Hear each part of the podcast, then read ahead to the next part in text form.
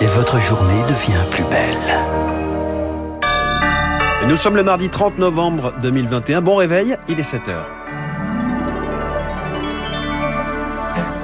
La matinale de Radio Classique avec François Geffrier. À la une, le monde en état d'alerte face au variant Omicron. Un premier cas vient d'être confirmé en France, sur l'île de la Réunion. L'Afrique du Sud, elle, s'estime punie pour avoir alerté la planète. La fin d'un faux suspense. Éric Zemmour va déclarer sa candidature à la présidentielle ce midi, à la veille du Congrès des Républicains, et ce n'est pas un hasard. Et puis, meneuse de revue iconique, militante des droits civiques, résistante pour l'amour de la France, Joséphine Baker, la femme aux mille vies, entre au Panthéon. La France aussi va vieillir. Constat douloureux de l'INSEE. Il faut réformer les retraites. Ce sera l'édito de François Vidal dans 10 minutes. Puis l'invité de l'économie, Véronique Riche-Flores, va nous dire euh, qui croire face à une inflation qui atteint son pic en Allemagne, mais qui pourrait durer en 2022 en Europe, nous dit la BCE. Ce sera dans un quart d'heure. Radio classique. À la une, Lucille Bréau, un premier cas du variant Omicron confirmé en France. Sur l'île de la Réunion, il s'agit d'un homme de 53 ans qui a voyagé au Mozambique et a fait escale en Afrique du Sud. Réunis à Londres hier, les ministres de la Santé du G7 ont appelé à une action urgente face à ce variant qui décidément serait hautement transmissible. Ils ont aussi souligné le travail de l'Afrique du Sud qui a su alerter le monde. Et bien pourtant, le pays s'estime aujourd'hui mis au banc depuis. Plus d'une quinzaine d'États ont suspendu l'arrivée des vols en provenance d'Afrique australe. Rémi Vallès, pour les scientifiques sud-africains, c'est injuste. Marc Mandelson est professeur en maladies infectieuses dans un grand hôpital du Cap. Pour lui, l'Afrique du Sud paye sa transparence au prix fort. On est déçu et frustré par la réaction internationale. Nos scientifiques ont fait un travail fantastique en séquençant ce variant très rapidement et en alertant le monde entier comme ils l'avaient fait l'an dernier avec le variant bêta. C'est ironique d'être blacklisté de la sorte par des pays où les contaminations sont bien plus élevées qu'ici. Un peu moins de 30 000 infections quotidiennes en moyenne en France, contre 4500 en Afrique du Sud. Professeur en soins critiques à Johannesburg, Guy Richards déplore lui aussi une mise au banc injustifiée. S'il est aussi transmissible qu'on le dit, alors je pense que ce variant est déjà présent dans un grand nombre de pays. Qu'il y ait des interdictions de voyager ou non, ce n'est pas comme si l'Europe ou les États-Unis étaient des nations insulaires comme l'Australie ou la Nouvelle-Zélande. Les interdictions de voyage qui tombent au pire moment pour l'économie sud-africaine, explique le professeur Mandelson. Noël, c'est le pic de notre saison touristique. On parle de milliards d'euros de revenus, d'un million d'emplois directs et indirects. Or, on a vu que les interdictions de voyage ont eu un effet catastrophique immédiat avec des annulations de réservations en cascade.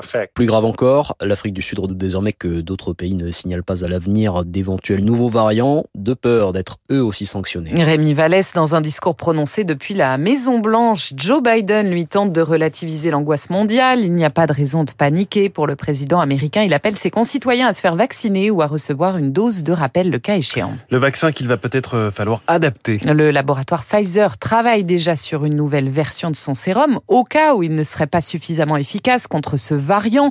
En attendant, la plupart des pays de la planète battent le rappel pour la troisième dose. Chez nous, c'est la ruée clairement. Pharmacie généraliste, centres de vaccination sont pris d'assaut. Y en aura-t-il pour tout le monde? On fait le point avec Eric Kioch pas de panique. Agences régionales de santé et personnels médicaux se veulent rassurants. D'abord parce que nous avons suffisamment de stocks de vaccins, 30 millions de doses Pfizer et Moderna confondues. Ensuite, parce qu'après deux campagnes de vaccination de masse, les professionnels de santé sont désormais rodés à l'exercice. Même si les sites de réservation sont saturés, cela va se décanter. La montée en puissance de la vaccination va se faire sentir dans les prochains jours. Dès les annonces du gouvernement jeudi, une partie des 15 000 pharmacies mobilisées pour vacciner ont passé des commandes plus importantes de doses, anticipant un bond de la demande. Mais les délais de livraison étant d'une dizaine de jours, ces vaccins n'arriveront qu'en fin de semaine. De même, certains des 300 centres de vaccination mis en hibernation vont rouvrir leurs portes, 7 d'ici quelques jours dans les Yvelines par exemple, et dans les 1100 déjà ouverts, les horaires ont été allongés les soirs et les week-ends. Les précisions d'Éric Kioch. La suite du déplacement de Sébastien Lecornu aux Antilles, le ministre des Outre-mer est arrivé en Martinique après une visite de 24 heures en Guadeloupe qui s'est soldée par un dialogue de sourds. Il a annoncé l'envoi d'un escadron de 70 gendarmes mobiles et 10 membres du GIGN supplémentaires. À la une également, la fin d'un faux suspense. Il passe à la vitesse supérieure. Éric Zemmour officialisera à midi sa candidature à la présidentielle via un message aux Français diffusé sur les réseaux sociaux. Selon son entourage, il sera ensuite l'invité du 20h de TF1 ce soir. Son premier meeting est prévu dimanche au Zénith de Paris. L'occasion pour lui de se relancer alors que sa pré-campagne a été jalonnée jalonné de et qu'il traverse en ce moment une mauvaise passe dans les sondages à un moment clé, comme le constate le politologue Jérôme Sainte-Marie. Dans cette période, c'est là où euh, des soutiens politiques de premier plan devraient arriver, notamment des élus venus de la droite classique. Cette mauvaise passe dans les sondages, ces problèmes de communication, ces polémiques vont avoir un effet très probablement euh, dissuasif.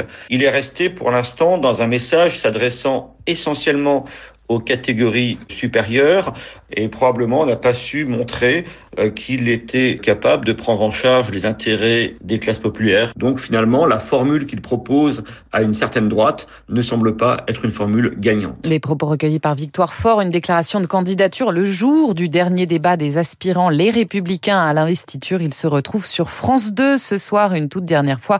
Le congrès, lui, commence demain. En bref, 50 prisons dont un ferme et 375 000 euros d'amende requis en appel contre François Fillon. Hier, le parquet général qualifie de fictif l'emploi de son épouse Pénélope. Aujourd'hui, place aux plaidoiries de la défense. Une enquête préliminaire pour agression sexuelle ouverte contre Pierre Ménès. L'ancien journaliste de Canal+, aurait eu des gestes déplacés envers une hôtesse du Parc des Princes lors d'une rencontre de Ligue 1. C'était le 20 novembre dernier. Il conteste les faits. Et puis le Panthéon attend Joséphine Baker. Première femme noire à rejoindre les grands hommes. Ces mille visages seront projetés cet après-midi sur la façade de l'édifice son cercueil y entrera à 18h par la grande porte, après avoir remonté la rue Soufflot, meneuse de revues iconiques des années folles, militante des droits civiques. Elle fut aussi une grande résistante pendant la Seconde Guerre mondiale, Victoire Fort. Qui pouvait se douter une seconde que la chanteuse était une espionne? Personne. Et c'est là toute la force de Joséphine Baker. Elle est de tous les cocktails mondains dans les ambassades, elle trinque au champagne et glane de précieuses informations qu'elle cache dans ses partitions. Joséphine Baker travaille avec Jacques Aptet, grand nom du contre-espionnage. Aptet se fait passer pour son régisseur et ensemble ils multiplient les concerts qui sont en réalité des missions. Joséphine Baker. Angleterre, Égypte, dans le désert. Qu'est-ce que vous faisiez? Ce que je devais faire. En 1943, Joséphine Baker se produit à Alger. Charles de Gaulle est dans la salle. Frédéric Naudufour est historienne spécialiste de la période. Tous les opposent a priori et pour autant il se retrouve vraiment dans la défense de valeurs identiques.